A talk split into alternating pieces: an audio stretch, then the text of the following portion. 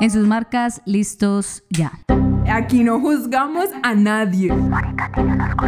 No me arrepiento de nada. Ay, Ay eso es bullying. Oh shit. Here we go again.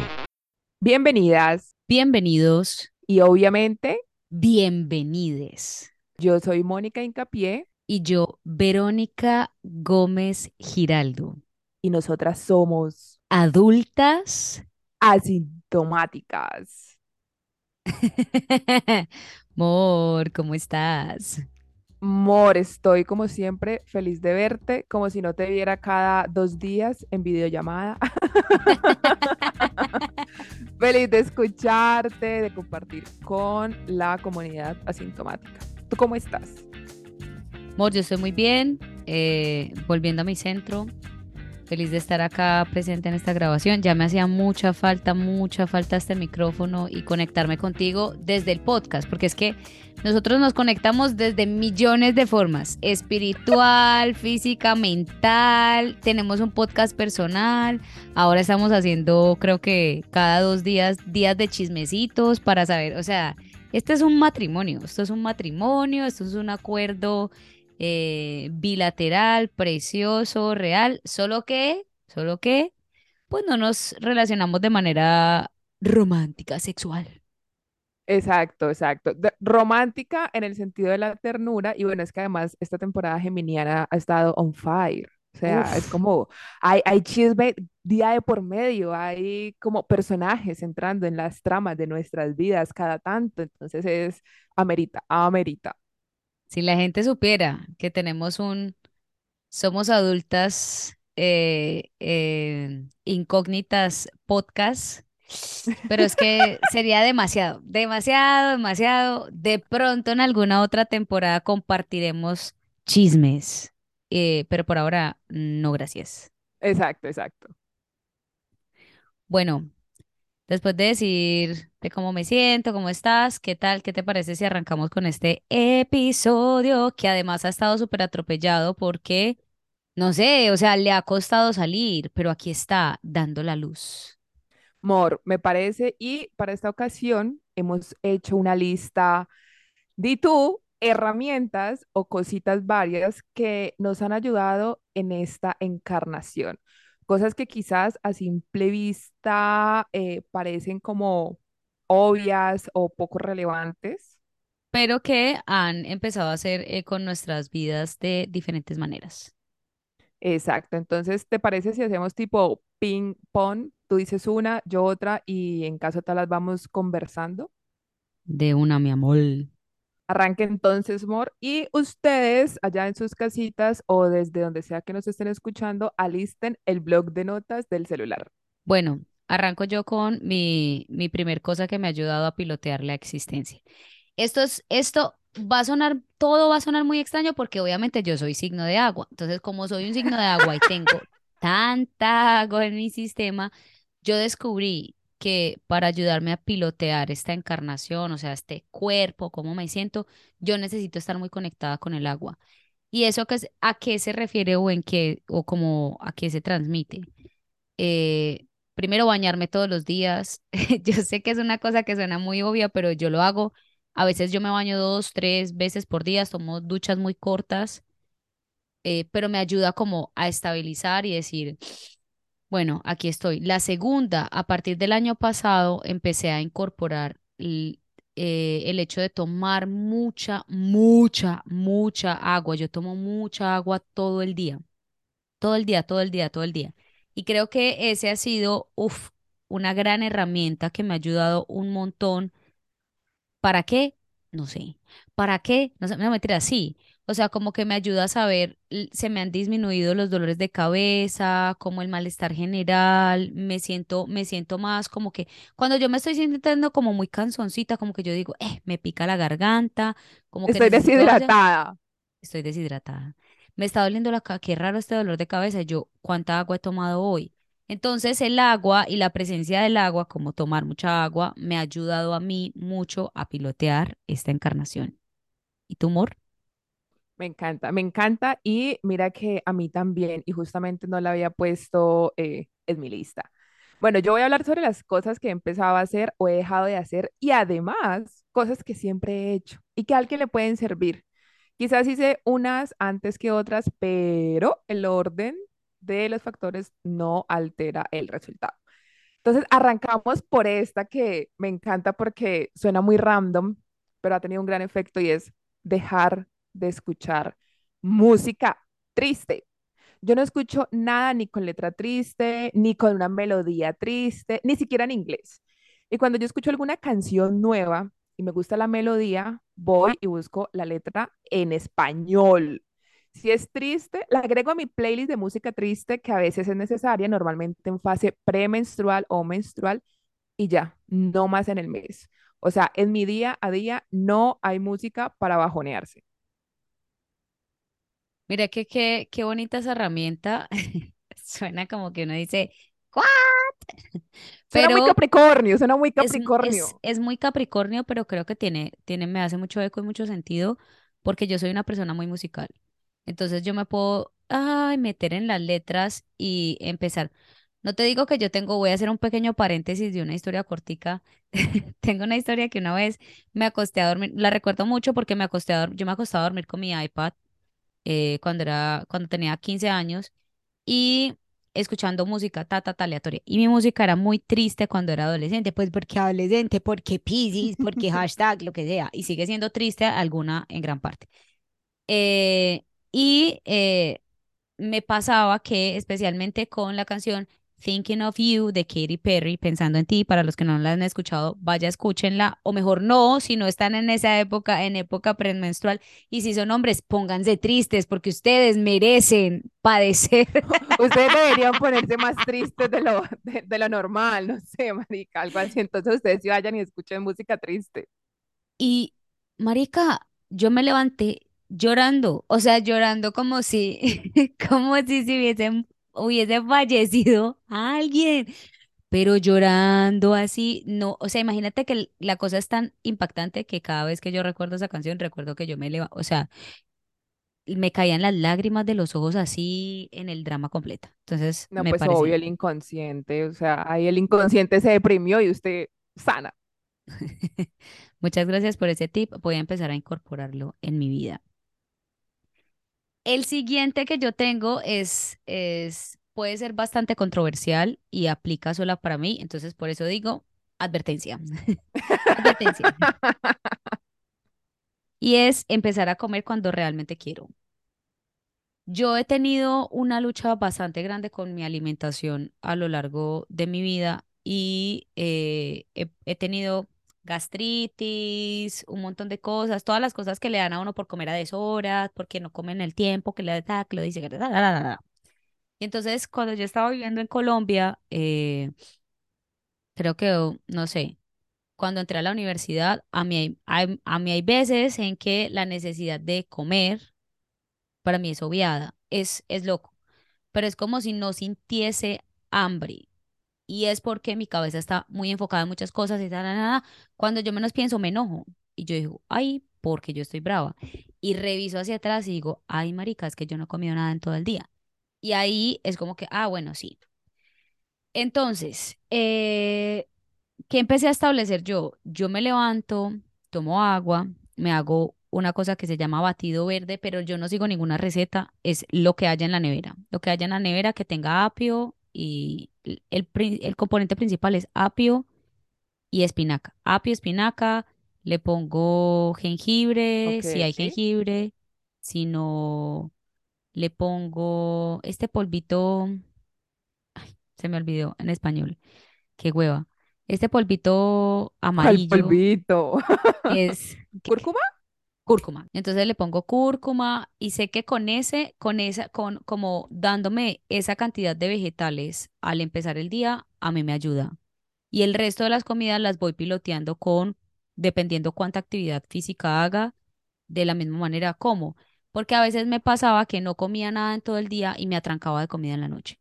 Y luego era este dolor horrible de estómago. Entonces, el cambio en la, en la alimentación ha empezado con disminuir mucho el azúcar, eh, como ya lo dije anteriormente, implementar más agua, consumir más vegetales, Y, y realmente no lo hago porque quiera establecer o estar en ningún peso, sino porque simplemente quiero tener una relación con mi alimentación diferente.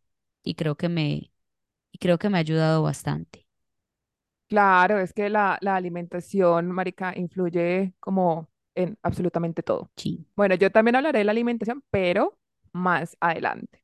Mi siguiente cosa para pilotear la existencia es pensar en por qué hago lo que hago. Y esto no es como un eh, jueguito chimbo de sobrepensar, no, sino que yo me pregunto, o más bien empecé a preguntarme desde hace unos años, ¿realmente quiero hacer esto o simplemente no quiero quedar mal? Esto puede ser ir a algún lado o simplemente seguir manteniendo, ¿no? comunicación con alguien, porque está bien poner límites, está bien decir, no es que tenga algo mejor que hacer, es que simplemente no quiero, no quiero ir, no quiero hablar en este momento, no quiero y ya. Y eso de verdad me ha ayudado demasiado a, hacer únicamente cosas que yo realmente disfruto. O sea, ¿tú crees que este, que esta herramienta que tú tienes es una, es como, digamos, algún tipo de, de recordatorio que tú te tienes para decirte tu voz y lo que tú quieres hacer va primero? Sí, o sea, como que realmente lo hago porque lo voy a disfrutar y no porque eh, es que yo qué sé, como es mi familia, entonces tengo que ir a tal reunión, aunque yo eso jamás lo he hecho, pero pues para poner un ejemplo común de las demás personas, eh, o como, no, mira, realmente no, no quiero ir a esta fiesta y pues si tú te vas a enronchar por eso, pues paila. Puedo iniciar una pequeña discusión aquí y hacerte otra pregunta. Dale, dale, ¿Sí? lánzala. Sí, de una, listo. ¿Tú crees que tú tienes una tendencia a querer complacer a las personas? La tenía. Ajá. Porque sí, eh, en terapia me di cuenta como de ese síndrome de la salvadora y que va muy ligada a cuando uno tiene ese, ese síndrome, porque eso abarca también en querer resolverle la vida a las personas cuando ni te corresponde, ni te lo han solicitado, ni lo quieren, ni lo necesitan, eso es cargar responsabilidades que no son mías. Y entonces ahí en eso, en esas mismas dinámicas, uno es como, ok, hagamos lo que tú quieras, no sé qué, eh, de pronto yo me adapto, me amoldo, todo eso, y ahorita es como, no, mi ciela, esto no pasará. ¿Y crees que en ese, que en ese cambio eh, que has realizado, te has sentido un poco más como, como que le estás dando más espacio realmente a Mónica de ser Mónica? Sí, mira que sí, y también se ve como el efecto en cuanto a las personas que me rodean o que han hecho parte de mi círculo íntimo de amistad, porque no es que uno quiera salvar y, y manejarle la vida absolutamente todas las personas, pero cuando uno tiene esta tendencia a ser una persona complaciente, pues eh, la otra persona quizás no está actuando de mala manera o ni siquiera de una forma consciente, y entonces cuando uno empieza a hacer esos cambios, para la otra persona puede ser medio extraño, ¿no? Y entonces, ¿por qué ya no hacemos solamente cosas que esa persona quiere? Entonces ahí empiezan a jugar también esas dinámicas de, bueno, qué amistades realmente van a sobrevivir a este cambio o qué amistades van a ver que ya no se están beneficiando y entonces si no se benefician principalmente ellos, pues ya no les va a interesar. Entonces eso también ha ayudado a que sea un colador de personas. Me gusta mucho esto que dices porque obviamente yo me siento muy identificada con eso que estás diciendo. Y yo no, yo no me, yo no me pongo como en el papel de, de sentirme como que complazco a las personas, aunque sé que en terapia he hablado de esto, porque para mí finalmente, yo no sé, hace parte de pronto de mi pajazo mental o de mi filosofía de vida, y es que finalmente uno tiene, finalmente yo tengo un impulso que siempre nace hacia el egoísmo y que, digamos, tiene algún tipo de gratificación al ayudar a alguien. Entonces, si yo estoy en algún ejemplo, como haciendo algo por alguien, realmente estoy haciendo algo porque me satisface eso. Ahora, a mí misma, ¿no? Ahora, lo, digamos como que eh, en lo que yo he encontrado un poco la diferencia es, bueno, está bien, yo si puedo elegir, sigamos, si a mí me llama una amiga y me dice, marica, se me pinchó una llanta. Yo no sé cambiar llantas, pero bueno, yo no sé por qué hice este ejemplo. Digamos que te llamó, que te llamó. Pero me llamó, entonces yo llego ahí, yo llego y yo estoy en mi cama acostada, descansando, mirando al techo. Y yo pienso antes de, antes de hacer la acción, eh, eh, bueno, me puedo quedar aquí y que y me voy a quedar aquí en mi cama pensando, mirando al techo, seguramente dándole el descanso que mi, que mi cuerpo me pide, o simplemente puedo ir, compartir con mi amiga, ayudarle a cambiar su llanta buscando un video de YouTube, porque yo no sé, y voy a ganar una experiencia. Digamos que yo en ese sentido paso como por, por esa visión lo que hago. Sigue siendo y sigue, sigue estando camino para descubrir como qué de mí quiere complacer y qué de mí eh, simplemente está siguiendo una tendencia de decir, ay, marica, simplemente son experiencias y voy a ir a hacerlo y me parcho cuando obviamente sé que son cosas que no me van a quitar como, no sé, un pedazo, yo no me voy a quitar una mano para dársela a otra persona, pues la, Sino la que la línea, la línea es como súper delgada, ¿no? Porque ¿cierto? yo ahí también es como, obviamente yo a las personas que amo las ayudaré cuando sea necesario y todo eso, pero entonces ahí ya, cuando uno tiene esas tendencias, es, ok, debo estar muy pendiente de por qué estoy haciendo lo que estoy haciendo realmente y sin pajazos mentales. Me encanta, me encanta, me gusta mucho ese, esa manera que tienes para cuidar a Mónica. Bueno, lo siguiente para mí es saber si estoy pasando por periodos de mucha ansiedad. Y la ansiedad se transmite en, bueno, se- recientemente mi hackeadora slash mi psicóloga como que desestru- desestructuró todo el tema de la ansiedad, porque yo era como, Silvia, es que me estoy sintiendo muy ansiosa. Y eh, dato curioso, apenas en la sesión de esta semana pude llorar por primera vez en terapia. Gracias, Estrellita Dorada. Se me hace, ¡Wow! sí, se me- a mí se me hace, y tampoco fue como, yo creo que la única persona que me ha visto llorar destruida, moqueada, es mi amiga de podcast.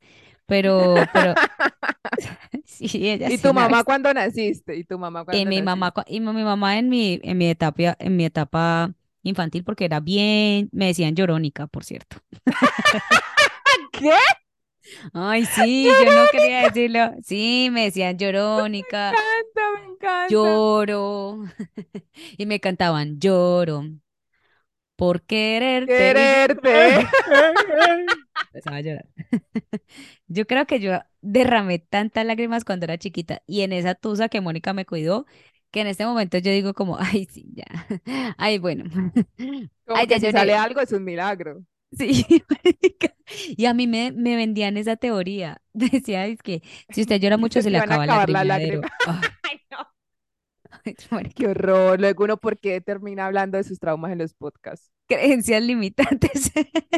Marica, total. Entonces, eh, eh, Silvia me ayudó a desestructurar la idea del estrés y el estrés simplemente es un deseo, es la manifestación del deseo. Cuando uno tiene deseo por algo y le importa y hay una importancia sobre algo de lo que está haciendo, es apenas normal que surja una sensación de ansiedad. ¿Por qué? Porque sí, porque es, es la proyección de lo que quiero seguir haciendo, entonces quiero hacer esto y entonces quiero tener esto y bla. Ajá. Ahora, ¿cuál es como la, la cosa de decir, no, es que yo soy ansiosa? Yo, yo hace mucho rato dejé como de, etiquetarme. Entonces lo que prefiero decir es, estoy pasando por un periodo, estoy pasando por un tiempo donde está apareciendo mucho esta sensación en el pecho que yo voy a llamar ansiedad. Entonces, ¿qué necesito hacer? Y aquí vienen mis tips. Yo monto bicicleta. Cuando me está pasando eso, monto bicicleta, sé que tengo que pegarme una rumbeadita, entonces voy, bailo toda la hueputa noche, me llevo los tacones que me, que, que me hagan, que los pies me queden doliendo y yo digo, pues ya no me duele el pecho, me, me duelen los pies. Cambiamos de dolor al menos. Eh, hacer alguna actividad constante que requiera movimiento de mi cuerpo, hashtag, esto sonó muy sexy. Sí. Movimientos curvilíneos uniformes. que involucren a otros seres. Pero sí, yo sé que eh, mi cuerpo está aguantando mucha ansiedad lo importante es empezar a moverlo o darle alguna actividad física para que se canse y no solo se canse mentalmente, sino físicamente y pueda como pilotearla. Claro, porque es que el cansancio mental se traduce luego en un cansancio físico por haber hecho absolutamente nada, solamente sobrepensar, y eso es una gonorrea. Y yo tengo estrellita doradita bien hermosa que dice sobrepensadora a Sí. veces.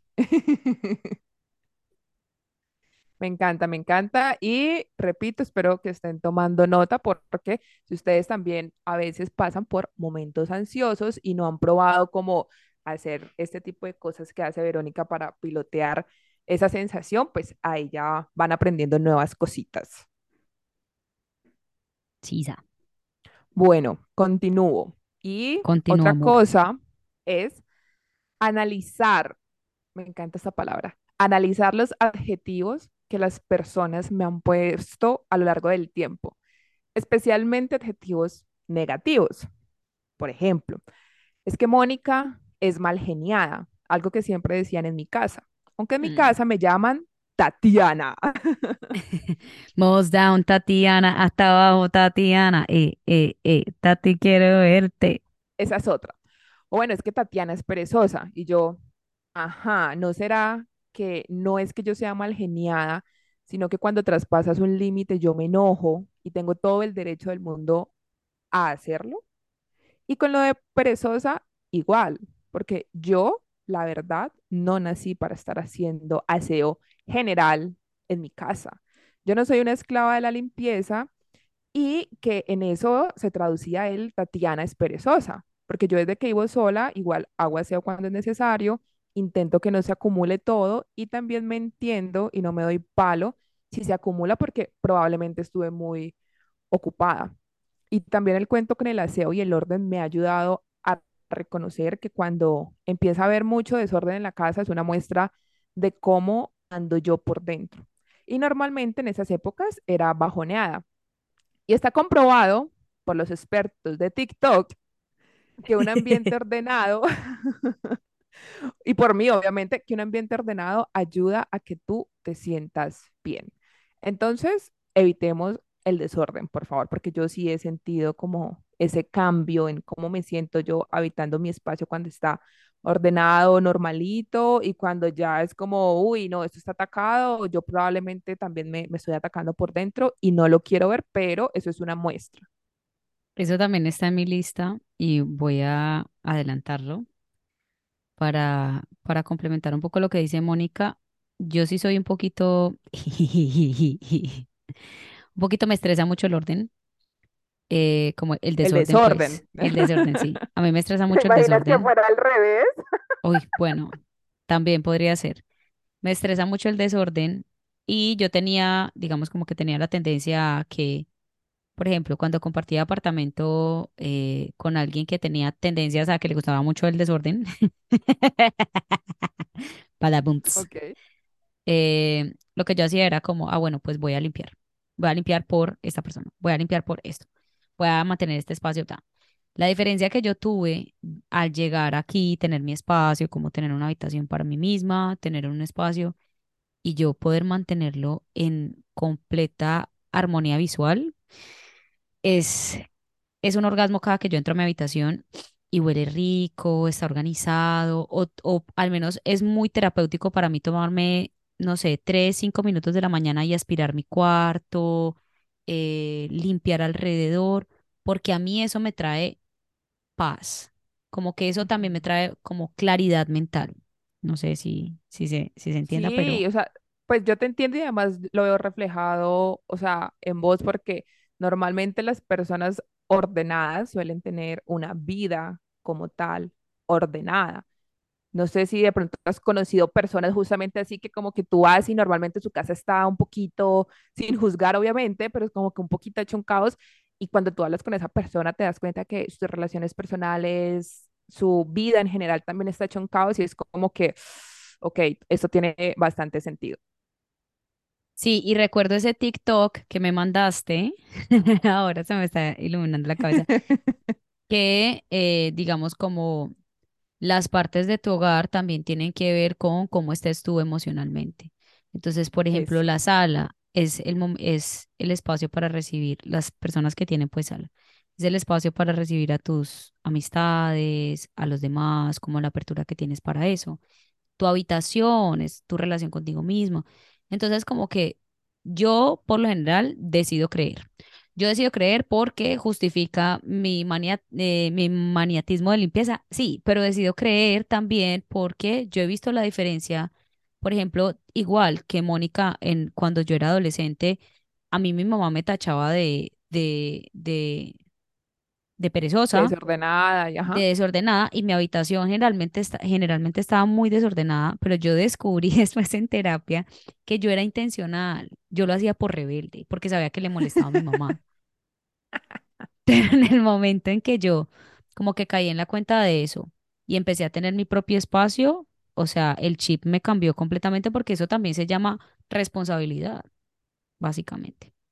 Claro, tú lo hacías por rebelde y yo digamos que también lo hacía de- por rebelde, pero también enfocado a una cuestión de género, porque yo vivía con mi mamá y con mi hermano y cómo así que a mí me van a mandar a hacer el aseo y a él no, entonces si él no hace nada, yo no hago nada. Y pues mi mamá en eso sí fue como la típica mamá que todos los días se levantaba a trapear, a barrer, a no sé qué, desempolvar, bla, bla, bla, bla. Entonces, pues baila, o sea, o todos o nada, y normalmente era solamente ella. No es que me sienta orgullosa, pero pues generaba ahí mi pequeña resistencia de si este no limpia, yo tampoco.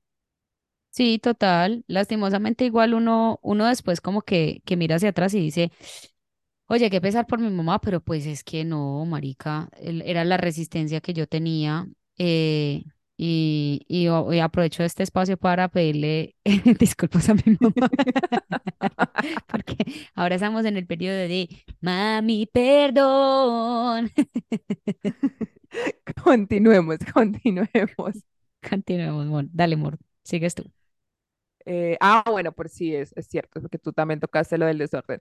Bueno, ahora que tú dijiste lo de, lo de bañarse todos los días, me da, pues me causa mucha gracia porque yo aquí tengo anotado, pero específicamente bañarme temprano.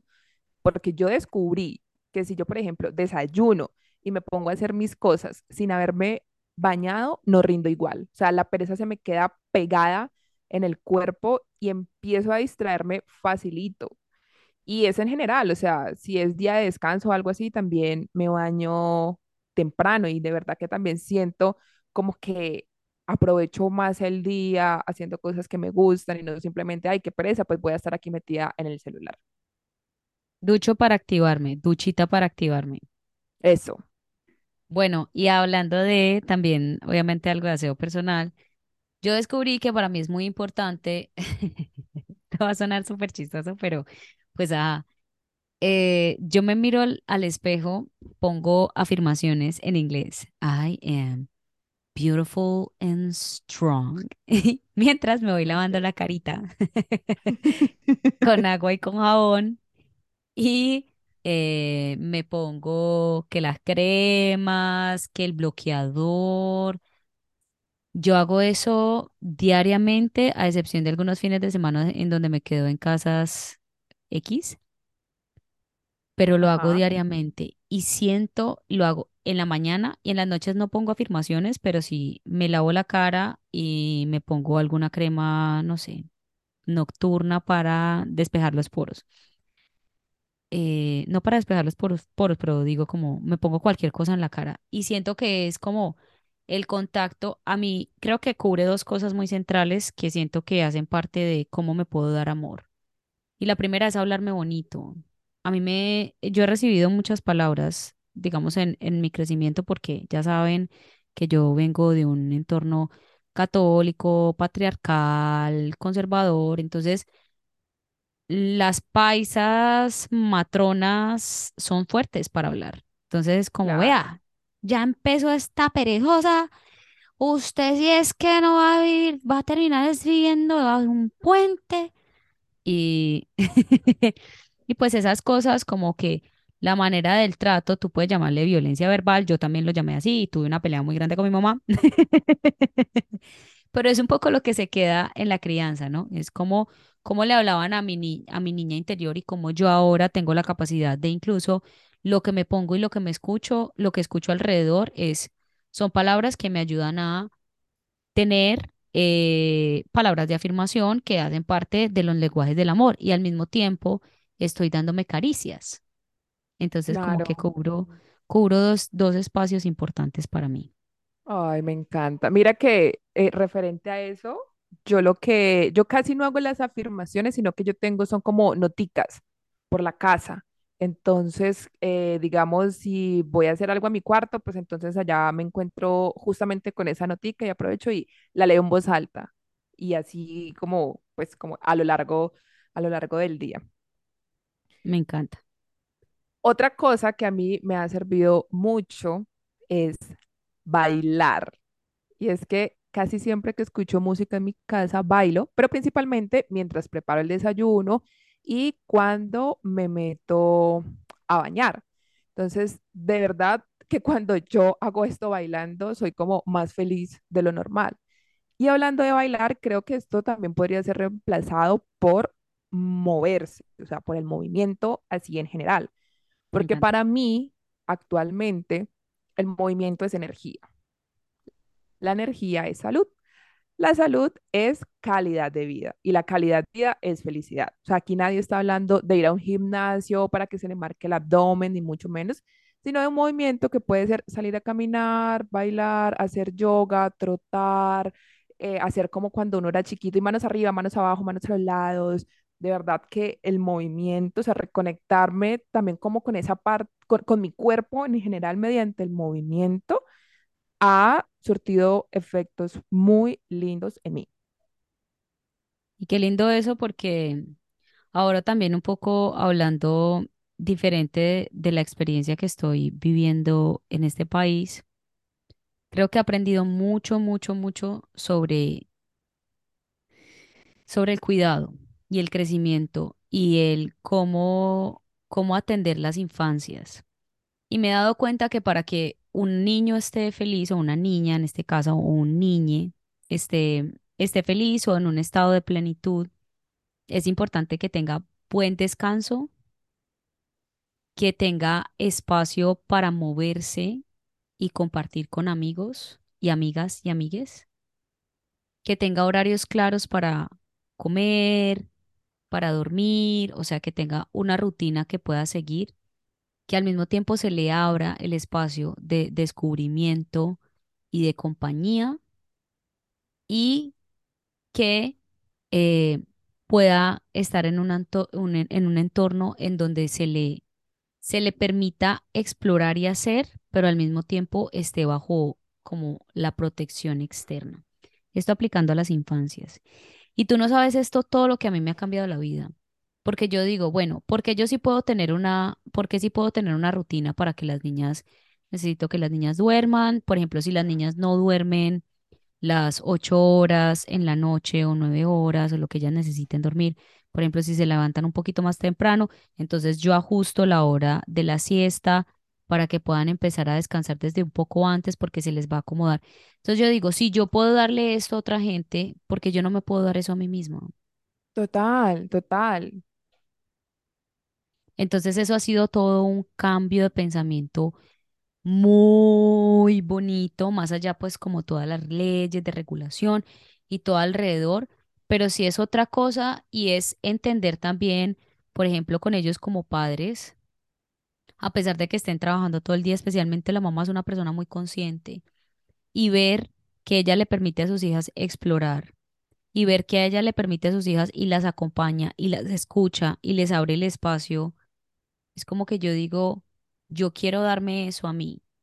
Y entonces aquí sigue mi siguiente, aquí va mi siguiente tip. Llega un momento de la vida en donde uno obviamente tiene muchos patrones del pasado y está viviendo eh, y repitiendo muchas historias que le contaron desde pequeño, cuando o pequeña o pequeña. Uno forma su pensamiento y termina de formar como su corteza cerebral y las habilidades motoras, no sé qué, hasta los cinco años, las básicas. O sea, los cinco primeros años de la vida de una persona son muy importantes. ¿cierto? Luego siguen los de 5 a 11, en donde ya está en una etapa en donde tiene, adquiere un poco más de conciencia. Se dice que la conciencia se empieza a adquirir a los 7 años. O sea, lo que haya de allí para atrás es simplemente una respuesta a estímulos que tú tienes alrededor. Pero si te, tú te pones a analizar, realmente tú todo el tiempo estás respondiendo a los estímulos que recibe tu cuerpo y los estímulos a los que está siendo sometida, sometido, sometida.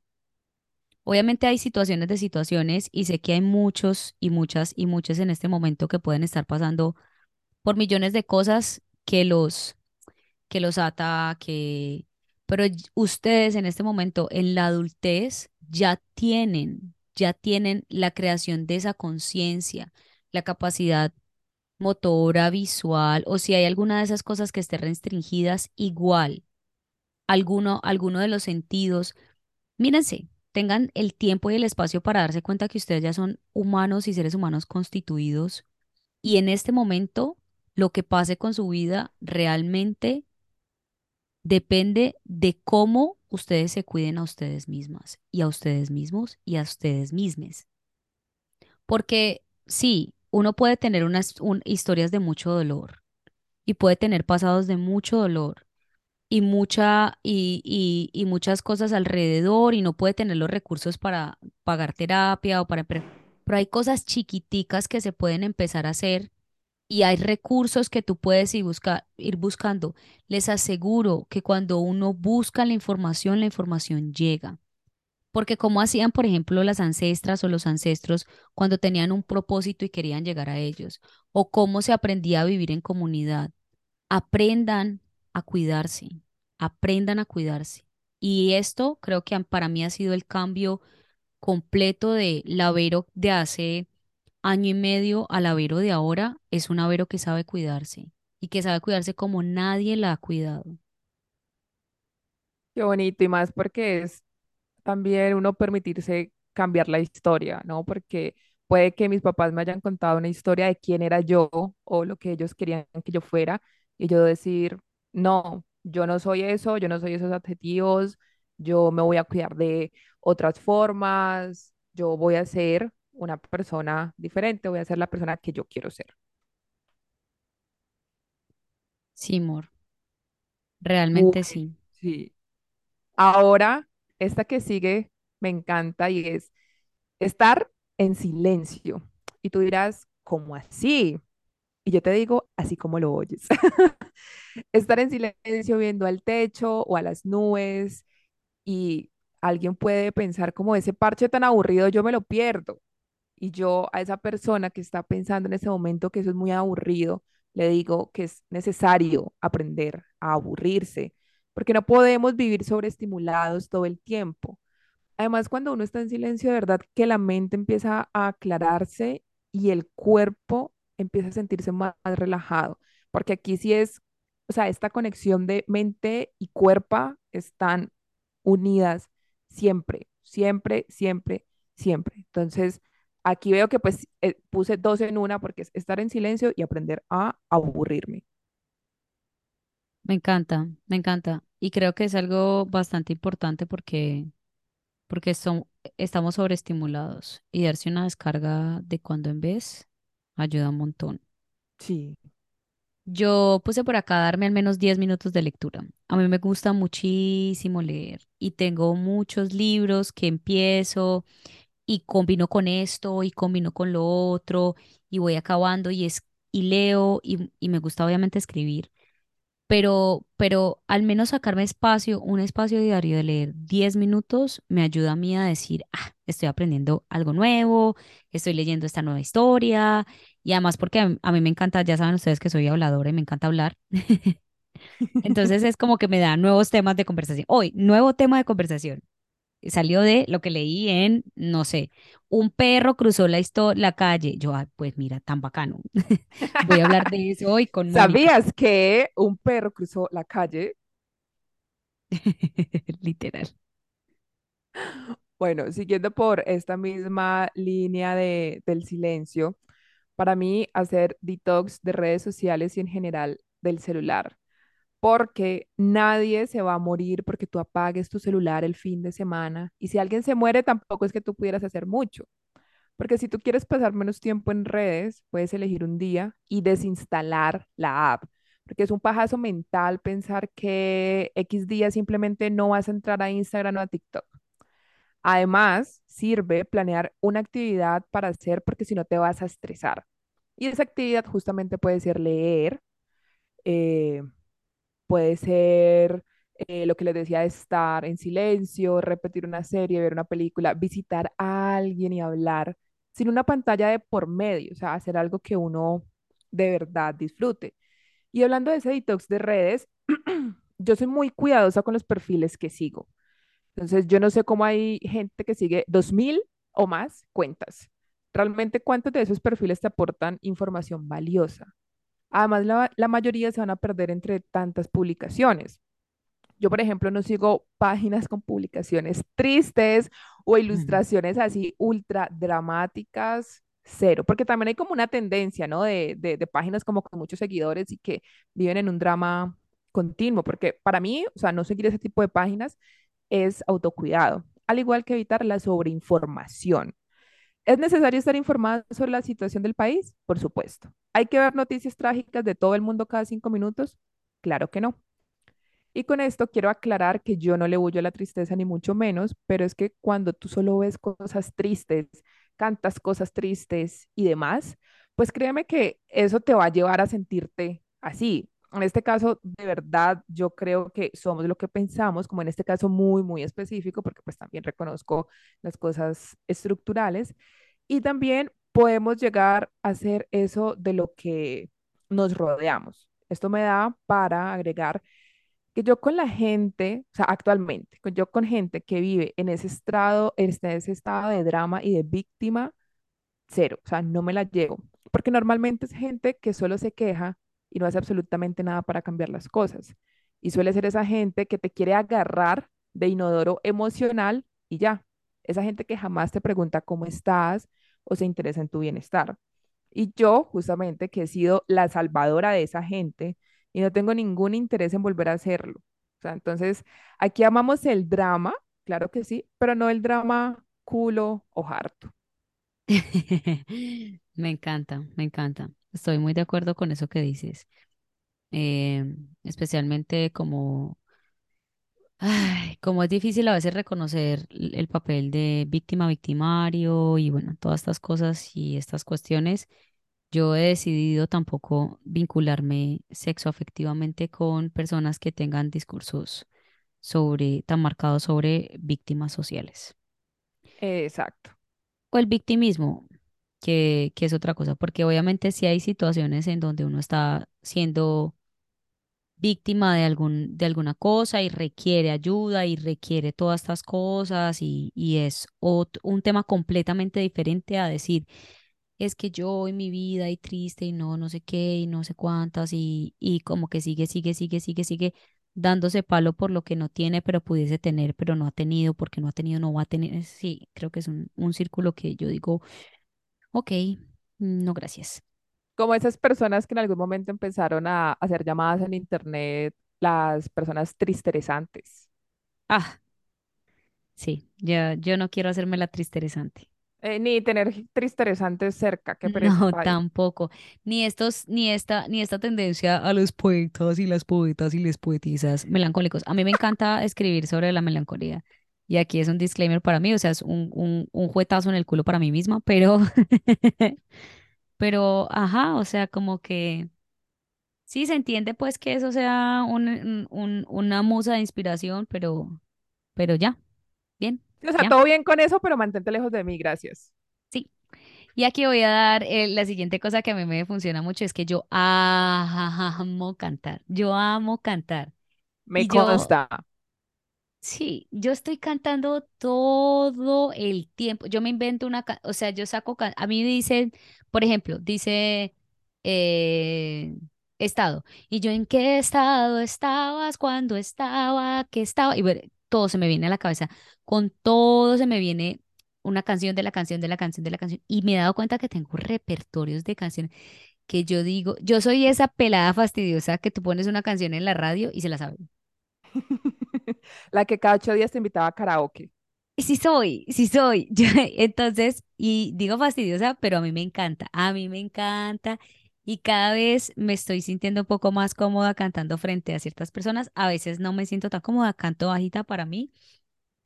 Y creo que es una cosa muy bonita, como que yo sé, por ejemplo, cuando yo sé que tengo y necesito llorar o guardar algo, pongo canciones, un repertorio de canciones que sé que eh, aluden al sentimiento que estoy pasando. Por ejemplo, pérdida de patria. Entonces, eh, canciones que hablen de estar lejos, estar lejos me hace daño. Estaba Bueno, pensando justamente en esa. ajá. Y no voy a olvidar, bueno, en fin, X. Y entonces, eh, todas estas cosas, y yo me doy un espacio para cantarlas y llorar en silencio. No en silencio, pues, pero llorar, o sea, que se me salgan despacito las lágrimas mientras voy cantando y así finjo que soy, Así bien dramática. sí, una cantante enfrente a millones de personas que está llorando sus emociones a través Lizzie de McGuire. la música. Soy Lizzie McGuire, estrella pop. Me encanta, sí, sí. Vas tú, Bueno, mi otra cosa es tener horarios de sueño. Y esto suena a cosas de bebé, justamente que ahorita Vero hablaba y yo es que si supieras que voy a hablar de eso. Son cosas o de bebé o de abuela y sí, porque yo soy ambas. Porque yo tengo como una costumbre que aún, o sea, no he, no he logrado desinstalar de, de mi vida y es de pelear con el sueño. Y me he dado cuenta que mi sobrina y mi sobrino son iguales. Es, es- es muy raro, es como que una cosa familiar. Es decir, yo a veces me siento con sueño y digo como, pero pues apenas son las 8 de la mañana y me pongo literal a perder el tiempo scrolleando casi siempre eh, en el celular, porque si tengo sueño, pues no, no me da como la vista para, para ponerme a leer o como para di- disfrutar de verdad una peli. Entonces, ahora, si me da sueño a las 8 a las 7 y media, a esa hora me voy a ir a dormir. A mí, por ejemplo, me encanta madrugar. Actualmente mi alarma suena a las 4 y 30 de la mañana porque así el día me rinde más. Entonces, hay gente que prefiere trasnochar y todo bien con eso. Y hablando de alarmas, pongan el celular lejos de la cama para que se paren con la primera alarma en vez de estar aplazando y aplazando cada cinco minutos, porque eso, aunque no lo crean, es peor y los hace sentirse más cansados. Eso está comprobado por expertos de TikTok y por una de sus adultas asintomáticas favoritas. Por dos, eh, yo me levanto generalmente muy contenta, que en los últimos días pues me estoy, me estoy dando el espacio pues de, de sentir otras cosas, pero creo que eh, la decisión, una de las decisiones, mejores decisiones que he tomado es a la primera, levántate. Si Sí. tienes mucho sueño, me doy, me doy un momentitito de respirar, poner alguna meditación, no sé qué, y salir de la cama, porque o si no, voy a terminar más cansada y a mí me pasa que si yo me duermo, o sea, si yo me levanto en medio de la noche, ¿no? En la madrugada o al, no sé, por ejemplo, a las seis, y me vuelvo a dormir ese periodo de tiempo, me siento más cansada para pararme que si me hubiese levantado en el momento que mi cuerpo se activó. No sé si tiene sentido, Sí, de hecho, la otra vez escuchaba a alguien que hablaba como de los ciclos de los sueños, y en que a veces uno duerme, yo qué sé, tres horas y se siente descansado, a diferencia de cuando uno duerme, yo qué sé, nueve horas y se siente súper cansado. Entonces, ahí sí hay como unas cositas de fondo que sostienen como todo eso que les decimos sobre pararse a la primera. Y ahí se puede agregar, si tiene mucho sueño, vaya y métase a la ducha así rapidito. que no tenga la teoría exacta, pero pues ahí le da comparte gracias. Exacto, tal cual. El siguiente para mí es aprender cosas nuevas. Aprender cosas nuevas eh, que quizás yo había pensado alguna vez como, ay, debería aprender esto. Ay, debería aprender esto. Entonces, este año me he dado la posibilidad de tomar clases de, de ser bartender. No, la, no las he terminado porque a mí me, es algo en lo que trabajo y es el hecho de tener como la certificación o todas estas cosas como que me parece aburridor. Y además porque trabajo 45 horas, entonces es realmente hay como muchas cosas que van ahí, que van a mi, a mi propio ritmo. Y, al, y a la vez eh, entré a hacer un, un curso holístico. Y, y si bien hay, hay temas del curso que yo digo, para ser una coach holística, si bien hay temas del curso que yo digo, jaja, me río en tu cara con esto, hay otros que me llenan de tanta emoción y yo digo, "Pf, me, ha- me, o sea, me parece una muy buena decisión que consulté con Mónica antes de inscribirme, para que sepan, a ver, hacer todo este curso que va durando, que dura du- 10, 11 meses para ser coach holística y que estoy en camino a hacerlo y me llena de alegría porque he encontrado nuevas herramientas para expresar el dolor, para sanar a mis ancestras, para entender eh, y activar el perdón, para poder ponerme de una manera más compasiva en los zapatos de los demás, entender sobre la ley del espejo, escuchar sobre teoría de descodificación, leerme unos manuscritos gigantes y todo eso me hace muy, muy feliz. Y más que, o sea, tú y yo con ese ascendente Géminis, o sea, de una u otra forma vamos a tener esa necesidad de aprender cosas nuevas siempre. Sí, Y correcto. eso, y eso que, digamos, a las personas que nos estén escuchando y también tengan eso, pero digamos como que se sientan mal, porque yo he estado también en ese, en ese punto de me siento mal porque me gustan muchas cosas y me debería gustar solamente una. Y es como, no, no, no, cálmate porque es que eso es lo que dice la sociedad y nosotros, que eso incluye a Vero, somos personas multipasionales, nos gustan muchas cosas. Y si, pues bueno, estamos intentando aquí y allá, excelente, no hay necesidad por qué casarse con una solamente y pues obsesionarse y todo, porque se entiende que, que uno quiere aprender de todo un poco. Correcto.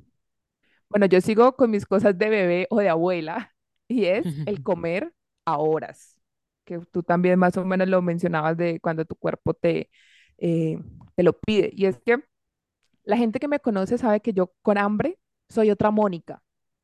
Normalmente una Mónica muy, muy callada. Y si yo estoy callada es porque pasa algo. No porque yo hable sin parar, porque realmente soy buena escuchando, todo hay que decirlo pero tener horarios de comida es algo saludable. Entonces, yo, por ejemplo, ¿para qué voy a esperar que me ataque una gastritis si puedo evitarla? Y si uno tiene la posibilidad de preparar la comida para varios días y que luego solo sea calentarla, muchísimo mejor. Y con esto de la comida se une lo aprendido en el episodio anterior de Cíclicas, porque hay días en que yo necesito comer mucho y eso está perfecto. Y hay otros en que como menos y eso está bien. Entonces también ahí se junta con lo, con lo que tú decías, uno aprende a escuchar al cuerpo, a la cuerpa. Me encanta, me encanta, me encanta porque estoy muy de acuerdo con eso que dices. La el siguiente tip que yo tengo es eh, aprender a dejar de pensar en trabajo cuando no estoy trabajando. Uf, ese es, ese es heavy, ese es Eh, heavy, sí. Y es pesado para mí, Claro. porque a mí me pasa que, digamos que una de las razones por las que me costó mucho tomar la decisión de venir acá es que yo decía, puta, voy a estar trabajando nueve horas diarias, voy a llegar en la noche, voy a estar soñando con eso mientras en el periodo de adaptación, eh, estoy en el periodo de adaptación y voy a realmente a terminar trabajando 24 horas porque voy a estar soñando con esto, pensando en esto, haciendo esto. Entonces dije, bueno, ¿qué alternativa empiezo yo a pensar que me ayude a eh, desligarme del trabajo? Entonces, por ejemplo, aunque yo vivo en el mismo, en la misma casa, yo termino, yo termino mi turno, se alarga uno, dos minuticos más, tres, cuatro minuticos más. Es, a veces está bien, a veces mi cabeza está como, jueputa, tiempo, tiempo, tiempo, porque yo todo el tiempo quiero que todo se dé en el tiempo exacto y la necesidad de control, tengo una necesidad de control muy fuerte. Entonces, eh, lo que yo, lo que yo hago es que apenas termino turno, busco qué hacer, no busco qué hacer. Mm, en este momento estoy cuidando de Nazara, entonces voy, co- mm, manejo hasta donde Nazara, comparto con ella un Nazara es una perra canina para las personas que quizás no sepan quién es Nazara, ¿no? Quizás. Quizás, quizás amaste a quien no debiste amar. Sí, entonces eh, voy, manejo hasta allá, como que eh, paseo con ella, estoy un rato, me quedo allá. Bueno, esta es la posibilidad que se me abrió en estas tres semanas. Son tres semanas que estaré ahí. Eh, pero cuando no es así, entonces busco si hay alguna actividad que haya que haya afuera, un show drag, una lectura, no tiene que ser relación, voy a, voy a caminar hasta el centro comercial, a ver maricadas así no compré nada. Como que yo digo, desestructurarme mentalmente de ya no, que mi mente no quede en modo trabajo. Y aunque, por ejemplo, ellos son muy lindos, se me invitan a cenar, yo no ceno con ellos, a no ser que la cena sea muy rica. Y básicamente lo que hago es que espero a que terminen de comer y como, eh, saludo y bajo rápidamente porque sé que mi cabeza va a estar en modo, voy a seguir trabajando y tengo que ayudar aquí, voy a mover hacia acá, ay, se cayó esto. No. Entonces es, mi amor, no te están pagando por este, estos minutos que estás gastando tu cabeza pensando en qué vas a hacer, así que aprovecha tu tiempo y e inviértelo en tu, en ti, en tus deseos. Amor, te felicito, te felicito de verdad porque yo sé lo que, lo eh, workaholic que tú puedes llegar a ser. Entonces, como que tomar esa decisión consciente es, es igual. Y además porque uno no debería eh, vivir para trabajar, o sea, hay como más vida y que el trabajo finalmente es como un, como un, un, un elemento de muchos que conforman la vida y no es ni lo más importante, ni lo más relevante, eh, ni algo que te vaya a definir completamente. Correcto. Bueno, aquí voy a hacer como un paréntesis porque ustedes dirán, esta marica, esta marica soy yo. Un día se levantó y decidió empezar a hacer todo lo que está contando y pues no, esto y lo que falta por contarles es un proceso que en mi caso inició en el 2020 cuando yo empecé dos cosas maravillosas. Primero, a meditar y segundo, a hacer terapia con psicólogo. Y ya les digo por qué hago énfasis en psicólogo a grandes rasgos en la terapia yo me di cuenta que estaba normalizando cosas en mi vida que no eran normales. Y ahí se desencadenan muchas otras cosas. Se acaba el 2020 y para mí el 2021 fue el año más gonorrea emocionalmente. Y en parte porque yo me permití sentirlo absolutamente todo y empezar a hacer cambios. Es decir, yo me permití hacer el proceso y eh, no para no sentir, sino para gestionar mis emociones. Para que cuando yo me sintiera triste, por ejemplo, no saliera corriendo a buscar alguna fiesta o alguna sustancia para hacer todo más llevadero. En el 2022 las cosas empezaron a mejorar. Y lo que va de este 2023 ha sido el año más maravilloso de mi vida. No porque todo sea perfecto, sino porque ahora tengo herramientas para gestionar la vida y además veo los resultados de esos cambios que son pequeños, pero tienen unos resultados enormes. Ahora sí, eh, bueno, les hago énfasis en que yo tomé terapia psicológica porque yo, obvio, amo las terapias alternativas. Ahora mencionaré algunas que he hecho, pero no es lo mismo cuando tú hablas con una persona que pasó cinco años estudiando una carrera y después siguió estudiando para poder dar terapia y sigue aprendiendo para mejorar cada vez más en sus consultas. Es decir, para mí la terapia clásica, tipo psicólogo, psicoanálisis, no sé qué, la que sea, o sea, ese tipo de terapia y, y las terapias alternativas se complementan. Bueno, no, yo también quería hacer un, un, un, un pequeño paréntesis y apoyar lo que dice Mónica. No es este proceso y estas conclusiones que, que tenemos aquí y herramientas que traemos el día de hoy que nos funcionan para nosotras y que simplemente queremos compartirlas por si alguien empieza a, a, no sé, a resonar en ellas, en ellos, en ellas. No son cosas que surgieron de la noche a la mañana. No es un día me desperté y ya yo estaba en el Himalaya. No significa que la vida que estoy viviendo ahora es una vida que no esté llena de estrés y de todas las cosas y todo lo demás. Pero sí hace una diferencia cuando tú empiezas a tener y, apartar un espacio para construir y tener para ti es eso, lo que buscas, para poder sentarte hablar contigo y, y cultivar esa relación personal. Y sí, muchas veces cultivar la relación personal tiene que ver en el contacto de las relaciones que hayan alrededor.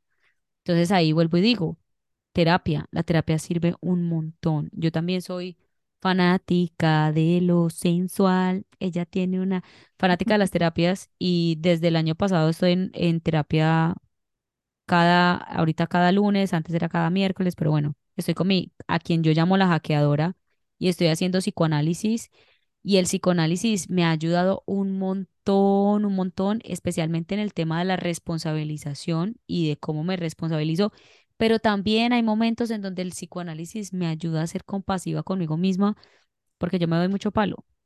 Entonces, justamente entender y ver desde otros puntos de vista a partir de alguien que te escucha y que con el que ya tienes y vas creando una, una relación que te permite abrirte en confianza, pero que además es alguien que está certificado que esa es su misión, que, ha de- que esa es su decisión para hacerlo, es otra cosa, es otra cosa y son otros caminos. Y a mí eso, Total. y a mí eso me ha cambiado, a mí realmente la terapia, mi fuerza de voluntad y mi relación conmigo misma me ha cambiado la vida.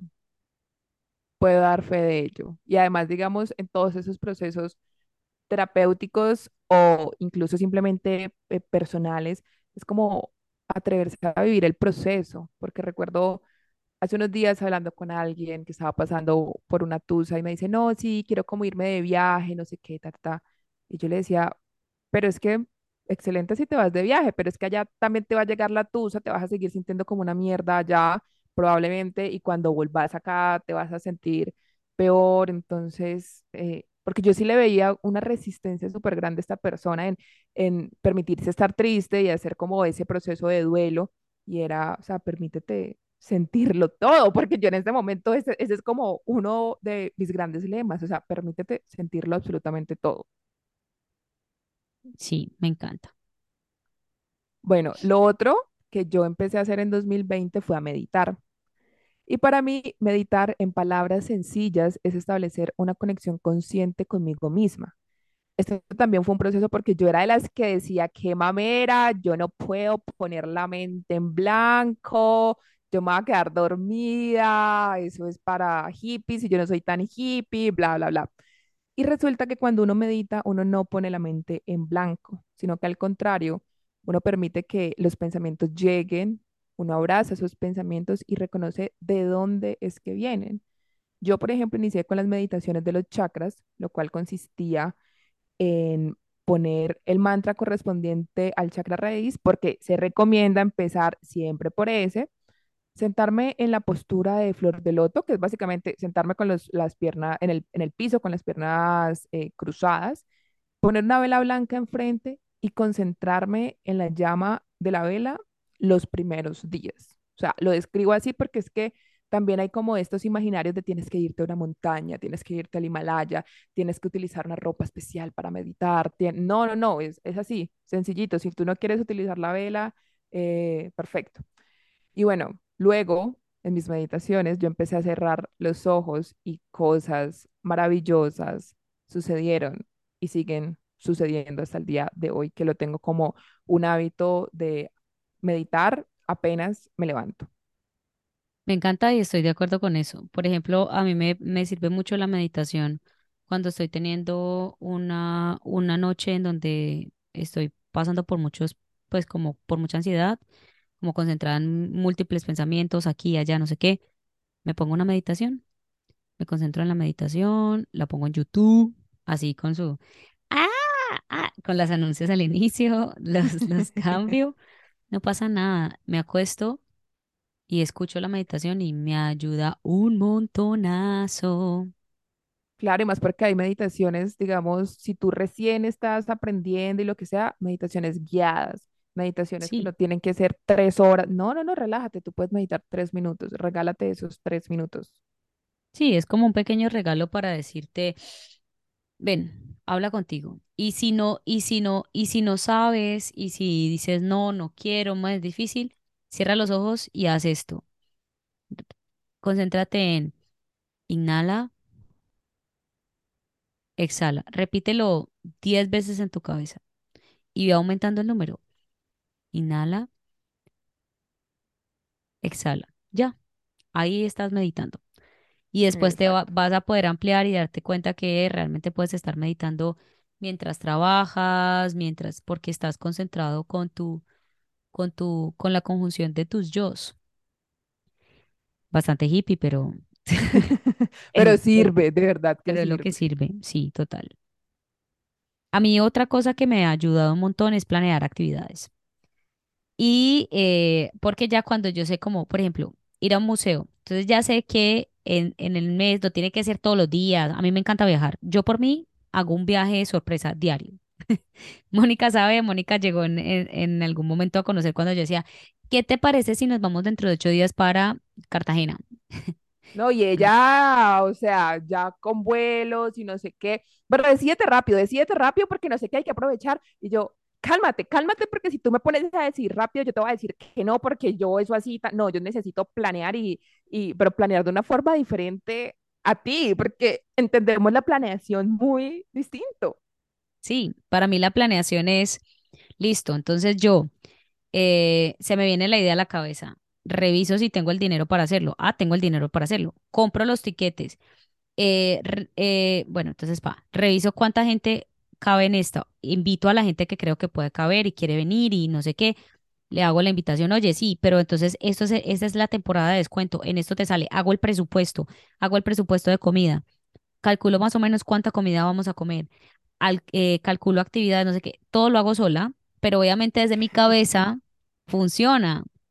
Pero a la Sí. hora de, de pasárselo a la otra persona, la otra persona va a decir, pero marica, ¿y yo qué voy a hacer? Como cuando, cuando, en qué momento es demasiada información, porque yo en cinco minutos ya he pensado cómo hacer un viaje y ya tengo, digamos, experiencia en esto, entonces digo, ah, sí, listo, entonces se compran aquí, acá, entonces llegamos al al hotel y necesitamos esto para llevar y nada, y la persona queda como, marica, no puedo con tanta información. Sí, yo por ejemplo nunca pude, nunca pude, siempre me paralicé, normalmente porque pues yo es que no, o sea, yo necesito el tiempo para reunir el dinero y ella es que no, pero es que mira que lo y yo, no, no, gracias por invitarme, baby, te lo agradezco, mucho amor para ti, pero no voy a ir, o sea, te digo desde ya, no, porque me paralizaba y no. Y lo peor era que yo le decía a Mónica, Mónica, te presto el dinero. Porque yo en mi cabeza ya había contemplado que si de pronto Mónica no tenía el, el dinero en ese momento, entonces yo podía abrir un espacio en mi pre- presupuesto para prestarle ese dinero. Pero obviamente, pues es, es too much to handle. Sí. Y, y pues ahora lo que hago es como, ah, bueno, si me dan, si me dan mis chiripiorcas, voy solita. It's okay. Esa, esa también, esa, esa también es otra. Sí. Bueno, ahora sí, en terapias alternativas u otro tipo de cositas varias que yo he hecho están el TRE, que tendremos un episodio con Lu, entonces no voy a profundizar en esto tan maravilloso. He tomado yagé, aún lo hago, también tendremos un episodio sobre eso. He hecho terapias con ángeles, aunque con la persona que lo hice en ese momento no me gustó casi. He hecho macrodosis de psilocibina, es decir, hongos, y microdosis desde el año pasado. También ha sido una experiencia fascinante. He mambeado, he hecho rapé, he hecho talleres varios que tengan la palabra sanar, me he hecho la carta astral, he hecho yoga y he leído y visto documentales y además he escuchado demasiados podcasts que hablen sobre salud mental. Probablemente ahí se me estén olvidando como otras cosas que yo he, he hecho, pero estas son así como las que tengo más presentes. Y muchas de las cosas que Mónica ha mencionado, yo también las he hecho, a excepción pues de, de la micro ni la macrodosis. Sí, sí tomamos yaje juntas, que vamos a tener un episodio de esos. TRE también he hecho, a mí me encantó. El TRE yo lo empecé con, con una persona, pues con Valentina. Hice todo el proceso de TRE el año pasado, sanación de niña interior, adolescente, eh, como todas estas terapias alternativas, terapias con cuarzos, alineación de chakras, terapias angélicas, lectura de runas, lectura del tarot, eh, todo lo que Ah, ustedes puedan, tarot, tarot, se me jazz, tarot terapéutico, tarot recreacional, eh, sí, literalmente, Tarot por joder, tarot para tarot por aquí, tarot para allá. mm, eh, Reiki, muchas terapias alternativas que existen y que uno se puede coger, empezar a coger de la mano cuando, cuando sabe que hay cosas que su espíritu necesita. Entonces, creo que eso me ayuda un montón y ahora estoy haciendo ese cu- cu- curso holístico que ya les conté. Listo, amor. ¿Qué, qué otra cosita tienes por ahí? Yo quiero hacerte una pregunta y es para ti, Mónica, Ella con sus preguntas sorpresa, ya quema ropa. Ustedes ¿qué creen que esas preguntas son significa? planeadas y no, y no. ¿No?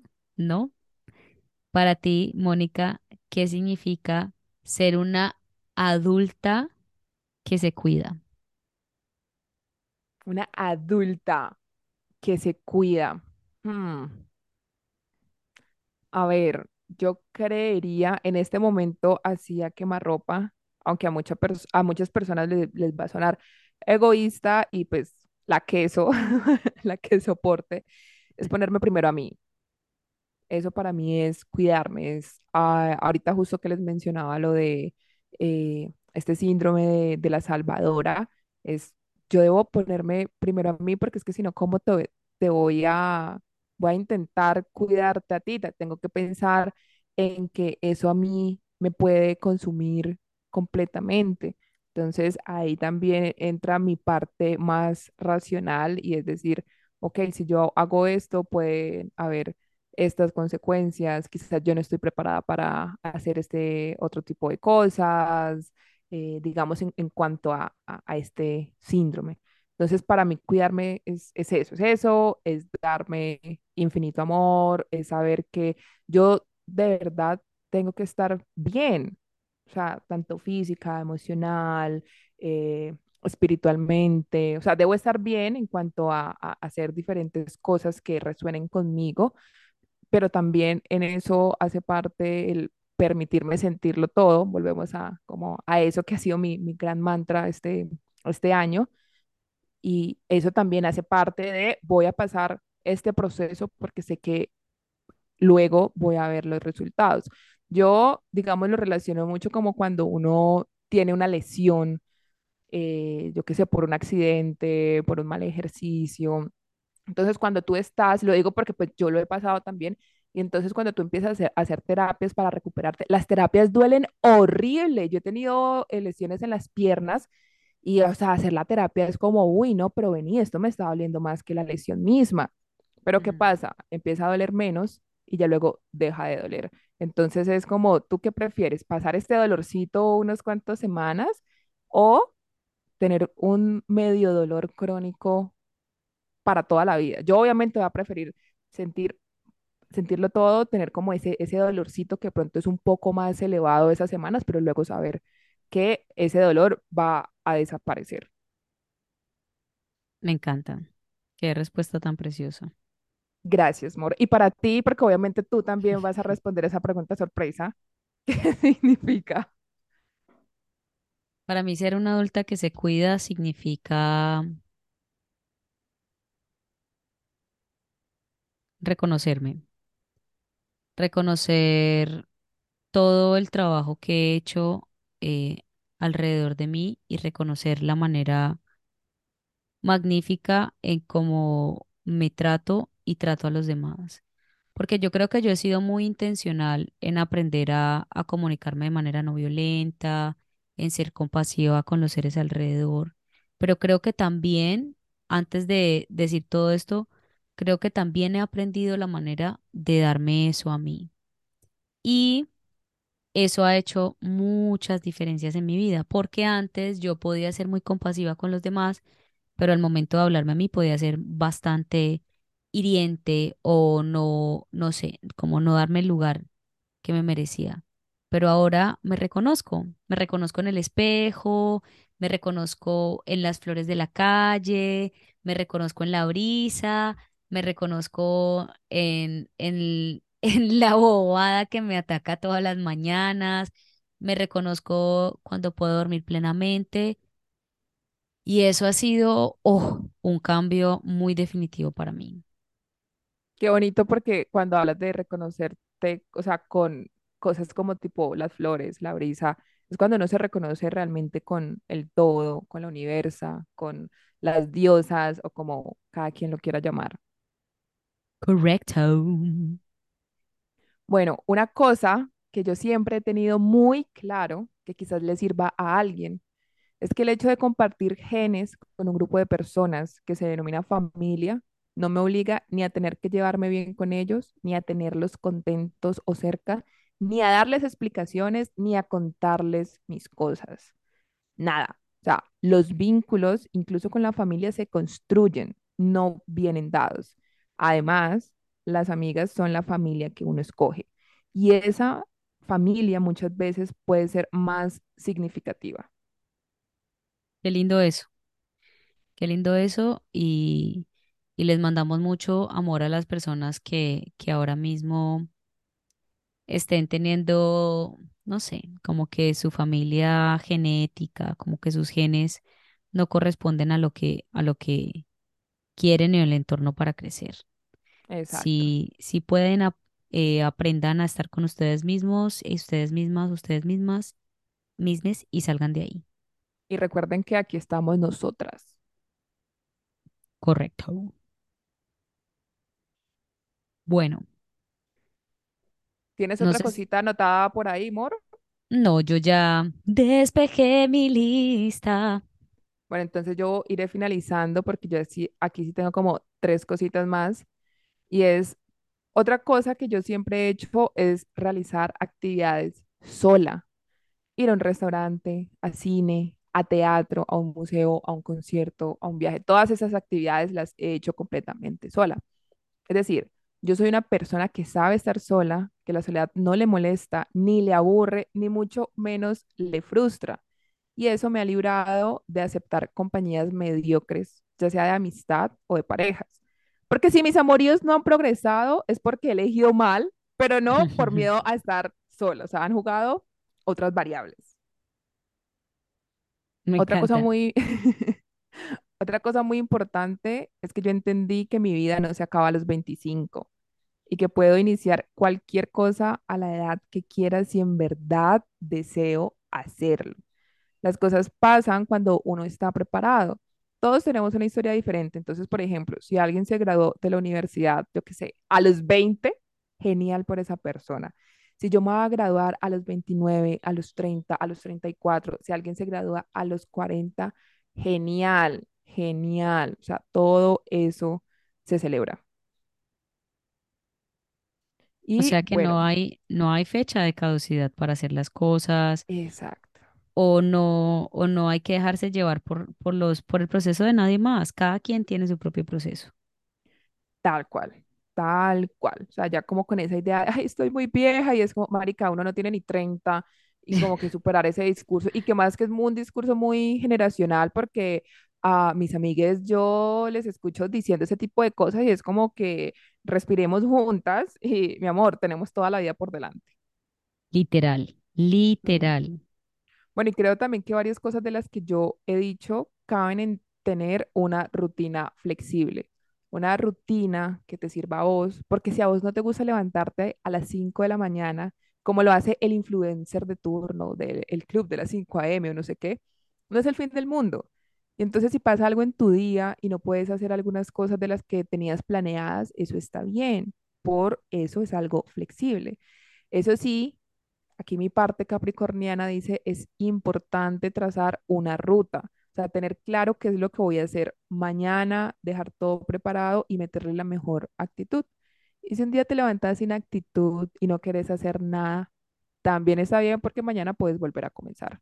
Aquí algo para agregar sería hacer las cosas con tiempo, por intentar como despertarse un poquito más temprano para no vivir a las carreras, para que nuestro sistema nervioso no se ataque y por ahí derecho uno. O sea, tengo amigos que es como, no, yo me levanto 20 minutos antes, me baño las carreras, como cualquier cosa y llego al trabajo y, y yo, Dios mío bendito, ¿cómo puedes vivir así? Yo necesito madrugar más. Y son esos amigos que aplazan y aplazan y aplazan justamente la, la alarma. Y bueno, entonces la vida empieza ahora y la vida está justamente aquí ahora. Yo simplemente entendí que la gente es imbécil. Es decir, hay gente con la que uno va a perder el tiempo hablando y ya. Entonces no vale la pena. Eso no quiere decir que porque yo esté diciendo este tipo de cosas me crea mejor que alguien, ni mucho menos. Ya que muchas veces las personas creen que yo creo eso y ese es su problema, lo cual dice más de ellos que de mí. Y ya, eso es todo por ahora. Bueno, esta es Mónica siendo Mónica diciendo que la gente es imbécil cuando Pues eh, porque este es nuestro podcast y podemos decir lo que queramos. La gente se queda así como toda, tú pues porque ya me has escuchado diciéndote como, ay, no le pares bolas, la gente es imbécil, pero la gente, la otra gente que no es imbécil, con la que vale la pena hablar, me escucha diciendo esas cosas y primero hacen cara así muy de sorpresa y luego como que sí tienes razón, la, la gente es imbécil y uno con los imbéciles pues siempre va a No tener las de perder. Exacto, Yes. exacto, entonces no pelea. No pierdas tu tiempo. Ahora sí, gracias a las personas que han decidido escuchar este episodio. Si este episodio ha llegado por a ustedes y les resuena en algún, en alguna de las muchas cosas que estamos diciendo, compártanlo con aquel amiga, amigo, amigue, amigue que esté pasando por X o Y situación en la vida y quiera escuchar a, no sé, a dos asintomáticas eh, que ahora son adultas y que ya se les está empezando a notar con el paso de cada podcast cada vez son más adultas y ya no tan Y al mismo, asintomáticas. Pero al mismo tiempo cada vez somos más niñas, porque tú Correcto. sabes que hemos tenido eso y seguimos reconectando. Sí, y que cada vez están más conectadas con la capacidad de seguir fluyendo, fluir, fluido, fluyente. ¿Y por qué te llaman Carlos? X. Gracias a toda la gente que nos acompaña, que nos sigue acompañando. Nosotras somos estas personas que están aquí expuestas a seguirlos escuchando. Estamos muy agradecidos de crear una comunidad que cada vez, cada vez se expande mucho más. Gracias, gracias por estar ahí del otro lado. Si usted no nos sigue en redes sociales, tómese cinco segundos, literalmente les toma quizás cinco o diez segundos. Sálganse y vayan a Instagram y búsquenos. Estamos como adultas asintomáticas podcast. Si ya nos escuchas frecuentemente, hagamos la actividad de pásale este podcast a cinco amigos, amigas o amigues. Y así nos ayudas a crecer. Este es un espacio Y, a- y así gratuito. tendrás mejores orgasmos si lo compartes con cinco personas. Entre con más personas los compartas, mejores serán tus orgasmos. Correcto. Eh, sí, completamente.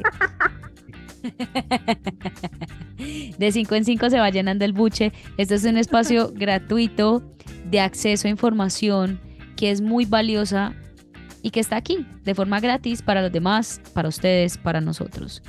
Gracias, muchas gracias. Gracias a Mónica por siempre ser eh, mi persona favorita, de verdad, por, por llenarme los días de tanto amor, de tanta luz. Gracias a ustedes que están del otro lado. Nosotras somos adultas asintomáticas. Un abrazo, se nos cuidan. Pico y chao.